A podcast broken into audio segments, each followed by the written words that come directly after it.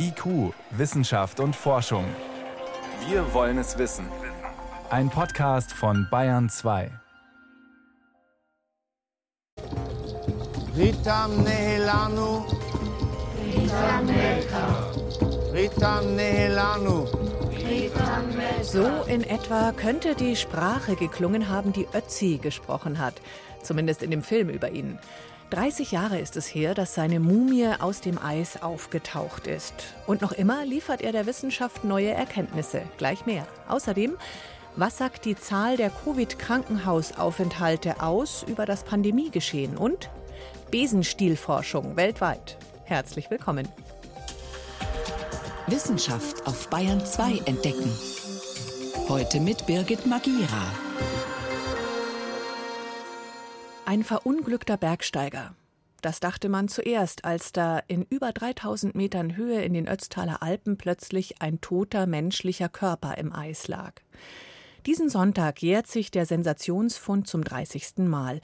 Ötzi ist die nach wie vor älteste bekannte menschliche Eismumie, rund 5300 Jahre alt. Bis damals klar war, dass das kein Fall für die Polizei war, sondern für die Wissenschaft, war an Körper und Gegenständen schon viel Schaden angerichtet. Ein Armknochen zum Beispiel absichtsvoll vom Bestatter gebrochen, damit der Körper in den Sarg passt. Auch der lange Bogen aus Eibenholz zerbrochen beim Abtransport. Der Mann, der Ötzi seitdem wohl am intensivsten untersucht hat, ist Albert Zink, Leiter des Instituts für Mumienforschung in Bozen. Vor der Sendung wollte ich von ihm wissen, was das in einem auslöst, wenn Laien ein so wertvolles Fundstück aus Unwissenheit so traktieren. Na, es ist natürlich ärgerlich, fast schockierend, aber man muss immer bedenken, die Situation, die damals war. Man hatte keine Erfahrung mit solchen Funden, man hatte es nicht richtig eingeordnet, weil man eben nicht ahnen konnte, dass das so ein wichtiger Fund einer Mumie ist, die so alt ist, über 5000 Jahre. Und natürlich hätte man sich gewünscht, dass man da etwas vorsichtiger und sachgemäßer rangeht. Aber man kann es ja auch nicht mehr ändern und man muss am Ende sogar froh sein, dass nicht noch mehr passiert ist und dass die Mumie überhaupt erhalten geblieben ist. Deswegen sieht man das Ganze so ein bisschen im Nachhinein mit einem fast schon lachenden und weinenden Auge. Heute könnte das nicht mehr passieren, oder? Da weiß jeder Polizist sofort Bescheid, wenn da so ein Arm aus dem Eis auftaucht. Ja, heute sind alle sensibilisiert und die würden sofort lieber einmal mehr den Archäologen auch rufen und dazu holen, bevor sie dann nochmal so etwas Ähnliches erleben müssen. 30 Jahre ist es jetzt her und trotzdem ist der Ötzi heute noch interessant für die Forschung. Die letzte große Geschichte war, dass der Mageninhalt untersucht wurde von Ihnen und Ihren Kolleginnen und Kollegen. Da kam raus, der hat zuletzt Steinbockfleisch gegessen, Hirschfleisch. Das ist verrückt, was man alles rausfinden kann. Gut, dass er 1,60 groß war, ungefähr 45 Jahre, das lässt man sich noch eingehen, aber anscheinend konnte man auch ungefähr sich vorstellen, wie er gesprochen hat, welche Krankheiten er hatte. Was denken Sie, was wird da noch alles kommen? Ja, man hat heute die Möglichkeit, immer mehr ins Detail zu gehen. Wie Sie ja gesagt haben, der Mageninhalt, da konnte man wirklich die Fleischsorte bestimmen, das Wildfleisch. Wir konnten sogar feststellen, dass er Getreide gegessen hat Sogar Adler fahren eigentlich eine giftige Pflanze, aber die er vielleicht auch als Medizin gegen Darmparasiten benutzt hat. Und der nächste Schritt ist jetzt wirklich auch zu verstehen, wie war denn seine Darm- und Magenflora zusammengesetzt? Waren die wie bei uns oder haben sich die unterschieden? Und was können wir daraus lernen, auch was unsere eigene Gesundheit betrifft? Weil dieser Forschungszweig, das man ja auch Mikrobiomforschung nennt, sehr aktuell ist und äh, sehr, sehr wichtig ist für unser Wohlbefinden. Und da haben wir noch ein sehr großes Potenzial. Ja, die Forschung rund ums Mikrobiom, das kam erst in den letzten Jahren auf in der Medizin. Was kann man denn da schon rauslesen, was für uns auch interessant wäre? Also unsere ersten Ergebnisse zeigen bereits, dass der Ötzi noch ein sehr vielfältiges Mikrobiom hatte. Also er hat eine sehr hohe Variabilität von den verschiedenen Bakterien und Pilzen, die in ihm gelebt haben. Und das wissen wir heute auch an Untersuchungen an sogenannten indigenen Bevölkerung, also Bevölkerung, die noch sehr naturnah leben, dass es an sich besser ist für unser Wohlbefinden. Es macht uns weniger anfällig für chronische Erkrankungen, für Allergien, auch für Lebensmittelunverträglichkeiten, die immer mehr an Bedeutung gewinnen. Und wir können dann vielleicht daraus die Lehre ziehen, wie sollte unser Mikrobiom idealerweise zusammengesetzt sein und gibt es vielleicht einen Weg, auch diesen Trend, dass es immer sozusagen einfacher wird und weniger variabel, diesen Trend wieder umzukehren. Und da kann uns der Ötzi wirklich auch zumindest ein paar Einblicke bieten. Sprechen wir kurz über den Kriminalfall Ötzi. Sie haben ja eine Zeit lang auch sogar mit Profilern der Polizei hier in München zusammengearbeitet. Also der Mann wurde von hinten erschossen mit einem Pfeil. Den Mörder hat man bis heute nicht, aber was ist denn der aktuelle Stand der Ermittlungen? Ja, der aktuelle Stand ist immer noch, dass er mit dem Pfeil getötet worden ist. In der Zusammenarbeit mit den Profilern, auch aus München, haben wir daraus geschlossen, dass es ein Mord aus Heimtücke war. Also es ging wirklich darum, die Person, den Ötzi, zu töten und nicht ihn beispielsweise zu berauben. Also es war kein Raubüberfall, sondern es war vermutlich irgendeine Art von Konflikt, der sich vielleicht schon vorher angedeutet hat, der so geendet hat, dass praktisch er dann umgebracht worden ist. Wir können natürlich auch nicht genau sagen, was der Konflikt war. Das kann ein Eifersuchtsdrama sein oder ein kleiner Streit um irgendwelche Besitztümer oder ähnliches. Den Mörder natürlich, den können wir nur noch sehr, sehr schwer finden. Und die einzige kleine Hoffnung, die ich noch habe, dass wir vielleicht irgendwann mal die Pfeilspitze genauer untersuchen können, eventuell entnehmen können und daran vielleicht noch Spuren des Mörders finden können, seine genetischen Spuren beispielsweise. Das ist aber eher so ein bisschen ein Wunschgedanke von mir, aber das wäre vielleicht noch ein Zugang, den Mörder noch zu finden, weil wir wissen ja, dass ein Mord nicht verjährt und auch wenn der Mörder sicher nicht mehr unter uns ist, wäre das doch noch ein ganz toller Fund, wenn man das noch schaffen würde. Das heißt, Sie legen den Fall noch nicht zu den Akten. Aber kommen wir noch mal zu dem wissenschaftlichen Gehalt, den der Ötzi nach wie vor bietet. Wo sagen Sie, was ist das, was Sie am meisten überrascht hat bei allen Erkenntnissen, die man bisher gewonnen hat, weil es irgendwas widerlegt hat, was man bisher angenommen hat?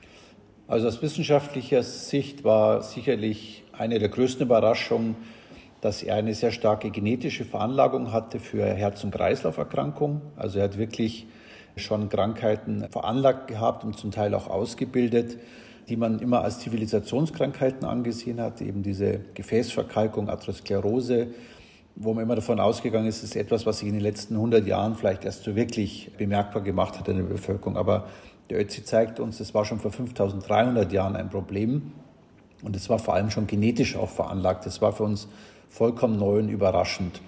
Und ein weiteres Beispiel ist auch unsere Untersuchung am Magen, wo wir dann einen Magenkeim entdeckt haben, den Helicobacter pylori, einer der häufigsten Gesundheitsprobleme in der heutigen Zeit, sehr verbreitet weltweit. Und auch da kommt man zeigen, der war auch schon vor 5300 Jahren in unseren Mägen und vor allem ist die ganze Entwicklungsgeschichte dieses Keims vermutlich anders gewesen, wie man es davor dachte. Was denken Sie, wie viele Ötzis werden noch auftauchen, wenn jetzt die Gletscher schmelzen durch den Klimawandel? Ja, die Wahrscheinlichkeit steigt natürlich mit schmelzenden Gletschern, dass noch mehr Funde auftreten.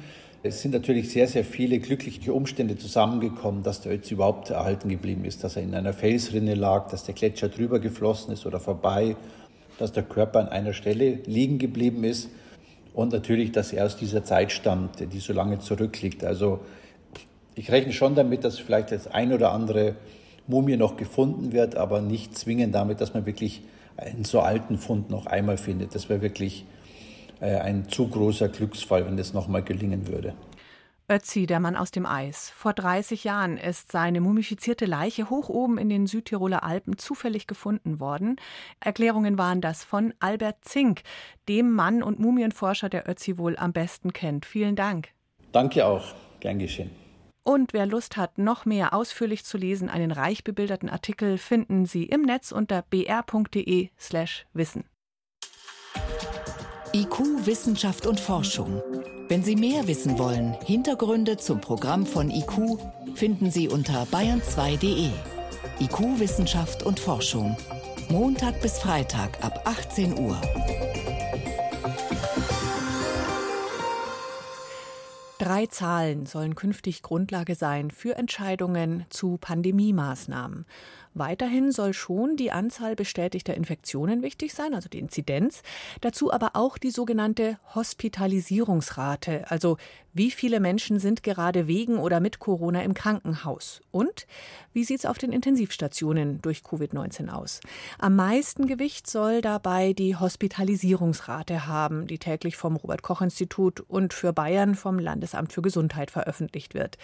Das Problem, nach unseren Recherchen ist die jeweils aktuelle Zahl viel zu niedrig. Bayern 2 Reporter Johannes Rostäuscher. Heute, Freitag, liegt die Hospitalisierungsrate laut Robert Koch Institut bei 1,89. Das heißt, von 100.000 Menschen in Deutschland waren in den vergangenen sieben Tagen umgerechnet 1,89 wegen oder mit einer Corona-Infektion im Krankenhaus. Zum Vergleich, kurz vor Weihnachten waren es 15. Insofern also eine gute Nachricht. Die leider etwas schlechtere Nachricht, die 1,89 stimmen schlicht nicht. Die korrekte Zahl kennen wir nicht, aber sie liegt womöglich um 80 Prozent höher. Das wäre dann ungefähr 3,4 statt 1,89. Zuerst ist diese Diskrepanz Datenjournalisten der Zeit aufgefallen. Nach deren Berechnungen lag der Wert im August um durchschnittlich 79 Prozent höher. Und dieser Wert scheint plausibel, sagt Helmut Küchenhoff, Professor für Statistik an der LMU München. Wir haben ähnliche Berechnungen gemacht für bayerische Daten und unsere Ergebnisse sind durchaus ähnlich. Also diese 80 Prozent kriegen wir auch raus. Das Problem, die Daten, die das RKI und auch das Bayerische Landesamt für Gesundheit erheben, hinken hinterher. Das Robert Koch Institut nutzt für die Erfassung nämlich nicht den Tag, an dem der Patient ins Krankenhaus kommt, sondern rückblickend den Tag, an dem das Gesundheitsamt die Corona-Infektion erfasst hat. Das ist normalerweise einige Tage vor der Krankenhauseinweisung. Genau das führt zu dem zu niedrigen Wert, und das sei auch gar nicht überraschend, teilt das Robert Koch Institut per Mail mit. Es gibt bei den Trends deswegen einen optischen Hinweis und die Erläuterung, die letzten 14 Tage sind grau unterlegt, da durch Übermittlungsverzug die Werte in gewissem Maß unterschätzt werden können. Das RKI trägt die Fälle dann zwar nach, aber die aktuelle Zahl, die, die man gegebenenfalls in den Nachrichten hört, stimmt im Grunde nie. Helmut Küchenhoff, der Statistiker, sagt, dass man das Problem durchaus lösen könnte. Eine Möglichkeit ist einfach, dass man sagt, man nimmt die Daten vier oder fünf Tage zurück und veröffentlicht diese Daten oder nimmt diese Daten auch als relevante Daten. Die sind zwar dann etwas verzögert, aber sie sind zuverlässiger. Damit hätte man einen durchschnittlichen Meldeverzug schon eingepreist und so wird es zum Beispiel in Großbritannien gemacht. Die aus Küchenhoffs Sicht aber viel bessere Methode wäre das sogenannte Nowcasting. Eine Praxis, die man bei der guten alten 7-Tage-Inzidenz schon längst anwendet. Man beobachtet, wie sich die Zahlen in der Vergangenheit verändert haben und rechnet den aktuellen Wert hoch. Das heißt, wir verwenden ein statistisches Modell, wo wir die Struktur dieses Meldeprozesses modellieren und dann sagen, wir erwarten jetzt aufgrund von früheren Erfahrungen aus unseren Daten noch eine bestimmte Anzahl von Nachmeldungen und kriegen dann einen korrigierten Wert und der könnte dann auch verwendet werden. Dieses Nowcasting-Modell für die Hospitalisierung haben die Münchner Statistiker auch schon entwickelt. Jeder kann darauf zugreifen, auch das Robert Koch Institut und das bayerische LGL. Das RKI, bei dem in der Fachwelt sehr anerkannte Statistiker arbeiten, hat aber derzeit nicht vor, seine Methode anzugleichen. Eine Änderung des Berechnungswegs ist nicht geplant. Nun ist Statistik das eine, die Situation im Krankenhaus das andere. Wie wirkt sich eine abstrakte 1,89 oder auch eine 3,4 auf die belegten Betten aus? Matthias Klein, Leiter der Notaufnahme in München Großhadern, sagt, die Corona-Wellen seien ohnehin sehr schwierig miteinander zu vergleichen. Die Hospitalisierungsrate keine falsche, aber eine schwierige Kennzahl. Eines sei allerdings klar, sagt Klein. Also wenn Sie mich fragen, ist die Ampel schon jetzt auf Rot weil wir schon jetzt massive Einschränkungen in der Versorgung von anderen Patienten haben. 264 Intensivbetten sind, Stand gestern, in Bayern mit Covid-Patienten belegt, ungefähr jedes zwölfte, Tendenz relativ schnell steigend. Aus Sicht von Klein ist das schon zu viel. Gerade im Intensivsektor ist es so, dass wir schon bisher einen massiven Mangel an Intensivbetten haben. Und jeder Patient, der jetzt auf einem Covid-Bett liegt, belegt ein Bett, das wir sonst anderweitig verwenden würden. Sprich, wir würden Patienten mit einer schweren Erkrankung operieren, den wir jetzt vielleicht erst später operieren können. Wir müssen einen Patienten, der in die Notaufnahme kommt, in eine andere Klinik weiter transferieren. Trotzdem ist Klein nicht grundsätzlich gegen die Krankenhausbelegung als Indikator. Helmut Küchenhoff, der Statistiker, ist schon lange ein klarer Befürworter der Hospitalisierung als wichtigste Kennzahl, ergänzt um die Belegung der Intensivbetten, man müsse sie halt richtig berechnen. Johannes Rostäuscher war das mit Erklärungen, warum die sogenannte Hospitalisierungsrate bei Covid-19 ein nur ungenaues Bild der Pandemiesituation gibt. Nochmal ausführlich bekommen Sie es auch im Netz auf br24.de zum Nachlesen. Bayern 2. Wissenschaft schnell erzählt. Und das macht heute Priska Straub. Mhm. Und los geht's mit der Schleimkatastrophe im türkischen ja. Marmara-Meer. Im Frühjahr ist da ja viel berichtet worden. Wie sieht es da jetzt aus? Naja, oberflächlich zumindest eigentlich ganz gut. Dieser Meeresrotz, der ist größtenteils weg. Es ging da ja um explosionsartiges Algenwachstum, ausgelöst durch ungeklärte Industrieabwasser und hohe Temperaturen. Die Wasserorganismen, die sind da regelrecht erstickt. Aber die Plage ist da alles andere als verschwunden. Inzwischen Biologen vom Marmara Überwachungsinstitut in Istanbul, die haben jetzt mitgeteilt, mitgeteilt, dieser zähe graue Schleim ist weiterhin da, er ist nur gesunken und wabert nach wie vor umher und bedeckt auch große Teile des Meeresbodens. Das heißt, die Umweltkatastrophe geht weiter? Ja, die Biologen schlagen Alarm, das Marmara-Meer sei so gut wie tot, heißt es, und sie haben das auch mit Zahlen unterfüttert. Fast zwei Drittel der Organismen sei verschwunden, also Korallen, Seesterne, Krabben, Muscheln und natürlich die Fische. Und wenn sich der Meerschleim jetzt zersetzt, dann nimmt da der Sauerstoffgehalt sogar noch weiter ab. Hm. Hm. Das heißt, es könnte sogar eine Kettenreaktion jetzt kommen, die auch in die Ägäis reicht und ins Schwarze Meer. Keine guten Nachrichten. Nee, da werfen wir jetzt mal einen Blick über unseren Horizont. Marsbeton. Gesucht wird ein Baustoff, den wir nutzen könnten, wenn wir in Zukunft den Mars besiedeln. Ja, also den von der Erde dorthin bringen, den Beton, das geht ja schlecht. Zu aufwendig und zu teuer, genau. Man muss ihn vor Ort herstellen. Aber aus welchen Zutaten könnte der bestehen? Forschende aus Großbritannien haben jetzt eine Platz- und eine kostensparende Lösung im Labor entwickelt. Der Marsbeton der Zukunft besteht aus Marsstaub, so wie man ihn vor Ort findet, und Stoffen, die man aus den Körperflüssigkeiten der Raumfahrer gewinnen könnte. Ach, Konkret geht es da um Eiweiß aus dem Blut und Harnstoff aus dem Urin. Also das klingt schon sehr schräg. Wie, wie soll das dann funktionieren? Also ausgezeichnet offenbar, denn beides dient sozusagen als Bindemittel und das macht den Marsbeton sogar besonders stabil, wenn er ausgetrocknet ist.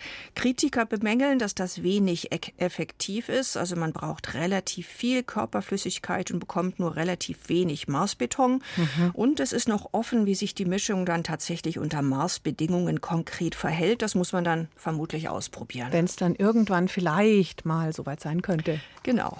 Und dann geht es um Klimaforschung mit Besenstielen. Okay. Die kommen nämlich aus dem bayerischen Wald, sind rund um die Erde gereist, auf alle sechs Kontinente. Und Forschende haben die in den Wäldern ausgelegt, wo sie dann langsam verrottet sind. Natürlich unter wissenschaftlicher Aufsicht. Also das bitte genauer erklären, welche Erkenntnisse bringt Besenstiel? Also der Besenstiel, der dient als genormtes Modell für Totholz und soll die Frage klären helfen, unter welchen Bedingungen wird Kohlenstoff auf natürlichem Weg freigesetzt, wenn das Holz sich zersetzt und in welchem Tempo. Und Forschende aus dem Nationalpark Bayerischer Wald haben diese Besenstiele über drei Jahre beobachtet und, und dokumentiert. Das Ergebnis es hängt von vielen Faktoren ab, Temperatur, Niederschlag, aber vor allem auch von der Aktivität der Insekten, die sich von dem Holz mm. ernähren. Am schnellsten passiert es, wo es warm und feucht ist, in den Tropen, aber die globale Klimaerwärmung, die könnte den Prozess jetzt nochmal nachhaltig ankurbeln. Vielen Dank, Priska Straub, für die Kurzmeldungen aus der Wissenschaft.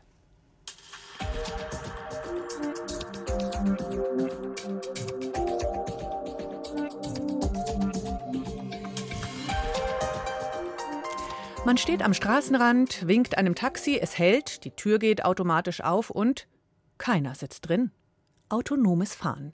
Und das kann jetzt ganz schön schnell gehen. Testprojekte mit autonomen Minibussen gab es ja schon hier und da. Nächstes Jahr sollen dann durch München probeweise sogenannte Robotaxis rollen. Allerdings sitzt da immer noch ein Mensch drin zur Beruhigung und für den Notfall. Eine Technik, die sehr wichtig ist für diese selbstgesteuerten Fahrzeuge, heißt LIDAR. David Globig stellt sie vor. Wenn Ingenieurinnen und Ingenieure autonome Fahrzeuge entwickeln, etwa Robotertaxis, dann setzen sie meistens auch auf LIDAR-Systeme, die die Umgebung abscannen. Dass LIDAR so ähnlich klingt wie Radar, ist kein Zufall. Vom Grundprinzip her funktioniert beides gleich, nur dass LIDAR-Anlagen mit Licht arbeiten statt mit Radiowellen. Typischerweise wird dabei Laserlicht mit Hilfe von rotierenden bzw. schwenkenden Spiegeln abgelenkt. Und zwar so, dass es mehrfach pro Sekunde das gesamte Blickfeld überstreicht und es abrastert. Dort, wo der Lichtstrahl auf ein Objekt trifft, wird er zurückgeworfen, erklärt Axel Fuchs vom LIDAR-Unternehmen Lumotive aus Seattle. Die Entfernungsmessung ist relativ einfach. Ich messe die Zeit, die er braucht, um wieder zurückzukommen und kann dann über die Lichtgeschwindigkeit die Entfernung ausrechnen. Das System kann auf diese Weise für jeden Messpunkt im Raum präzise die Entfernung bestimmen. So erhalten die Computer im Auto entscheidende Informationen fürs automatisierte bzw. fürs autonome Fahren. Allerdings hat die Sache einen Haken. LIDAR-Geräte, die mit beweglichen Spiegeln arbeiten, sind relativ groß, mechanisch aufwendig und teuer. Um die Technologie kleiner und günstiger zu machen und um ihr neue Anwendungsbereiche zu eröffnen, bemühen sich etliche Unternehmen, alle beweglichen Teile beim LIDAR loszuwerden. Das Team vom 2018 gegründeten Startup Lumotive setzt dabei auf einen speziellen Halbleiterchip. Wir haben diese neuartige Metamaterial-Oberfläche, die man über Spannungen ansteuern kann, sodass die elektrisch den Strahl verstellen. Und das kann auch sehr viel schneller geschehen als mit mechanischen LIDAR-Systemen. Das Entscheidende an dieser Oberfläche ist ein Raster aus winzigen Flüssigkristallelementen. Ihr Abstand voneinander beträgt nur einen Bruchteil der Lichtwellenlänge. Der Chip wird mit infrarotem Laserlicht beleuchtet. Steuert man nun die Flüssigkristallelemente auf eine bestimmte Art und Weise an, dann kann man die Welleneigenschaften des Lichts ausnutzen, ähnlich wie bei Wasserwellen. Wenn man einen Stein ins Wasser schmeißt, dann erzeugt es eine Welle. Und wenn jetzt äh, verschiedene Steine kommen, überlagern sich die Wellen. Wobei sich die Wellen verstärken, wenn Wellenberg auf Wellenberg trifft. Stößt ein Wellenberg auf ein Wellental, löschen sich die beiden aus. Durch geschickte Überlagerung lassen sich Wellenfronten erzeugen, die einen ganz bestimmten Weg nehmen. Und wir schaffen es eben mit äh, vielen optischen Halbleiterelementen, diesen Lichtstrahl als Welle quasi so abzulenken auf der Oberfläche, dass er in eine andere Richtung gelenkt wird, über entsprechende Ansteuerelektronik. Da die Grundkomponenten auf gewöhnlicher Halbleitertechnologie basieren, ist sich das Entwicklungsteam sicher, dass leistungsfähige LIDAR-Geräte wesentlich billiger werden als heute. Lumotive hat hier allerdings durchaus namhafte Konkurrenz. Unter anderem Intel-Tochter Mobileye arbeitet ebenfalls an Halbleiterlösungen. Lumontive will im kommenden Jahr mit einem ersten Produkt auf den Markt kommen, einem LIDAR-Scanner für den Nahbereich bis etwa 20 Meter. Anwendungsfall ist natürlich in der industriellen Automatisierung, wo ich fahrbare Roboter habe, die da gemeinsam mit Menschen in der Fabrik äh, unterwegs sind und die dann eben auch in der Lage sind, sich zurechtzufinden ohne zusätzliche Informationen. Allein dadurch, dass sie ihr Umfeld dreidimensional erfassen können. Als Prototypen laufen die LIDAR-Geräte bereits. Sie sollen allerdings noch mal ein ganzes Stück schrumpfen, auf etwa Golfballgröße. Dann wären sie auch für die Automobilindustrie interessant. Sechs Stück davon würden einen kompletten 3D-Rundumblick ermöglichen, was zum Beispiel fürs autonome Parken praktisch wäre, erklärt Axel Fuchs. Ich stelle das Auto vom Parkhaus ab und es fährt dann selbst in die Garage und kann eben selbst navigieren und äh, Objekte da umgehen, die im Weg stehen oder entsprechend dann auch anhalten. Eine etwas größere Version des Laserradars, an der das Unternehmen ebenfalls arbeitet, könnte außerdem in Fahrtrichtung bis zu 200 Meter weit nach vorne blicken, um so zum Beispiel Hindernisse auf der Autobahn zu erfassen. Aber auch die umgekehrte Entwicklungsrichtung ist geplant, nochmal ein ganzes Stück kleiner. So kompakt, dass der LIDAR-Scanner ins Kameramodul von Smartphones passt. Damit könnte die Smartphone-Kamera zum einen selbst im Dunkeln scharf stellen. Aber auch Augmented Reality, also eine erweiterte Realität ist möglich, wenn man das, was sich im Sichtfeld der Kamera befindet, dreidimensional vermessen kann. Das heißt, ich kann virtuelle Gegenstände in ein reales Umfeld reinbringen. Und das sind natürlich Dinge wie, ich kann mir ein Sofa in mein Wohnzimmer stellen, äh, virtuell. Das Sofa gibt es natürlich nicht, aber ich kann sehen, ob es reinpasst. Ich kann Dinge machen, wie virtuelle Figuren in ein Bild zu integrieren, das realistisch aussieht, das ich mache. Zwar bietet Apple bereits eine chipbasierte LIDAR-Technologie für Smartphone an, sie arbeitet aber nach einem anderen Prinzip. Die Szenerie wird hier nicht abgetastet, sondern immer komplett mit einem Blitz beleuchtet. Das neu entwickelte System soll hier unter anderem energiesparender sein. Und es soll bei prallem Sonnenlicht zuverlässiger funktionieren. Ausprobieren kann man das aber wohl frühestens erst 2023. David Globig über die zukunftsträchtige LIDAR-Technik. Das war's am Freitagabend mit IQ Wissenschaft und Forschung. Ein schönes Wochenende wünscht Birgit Magira.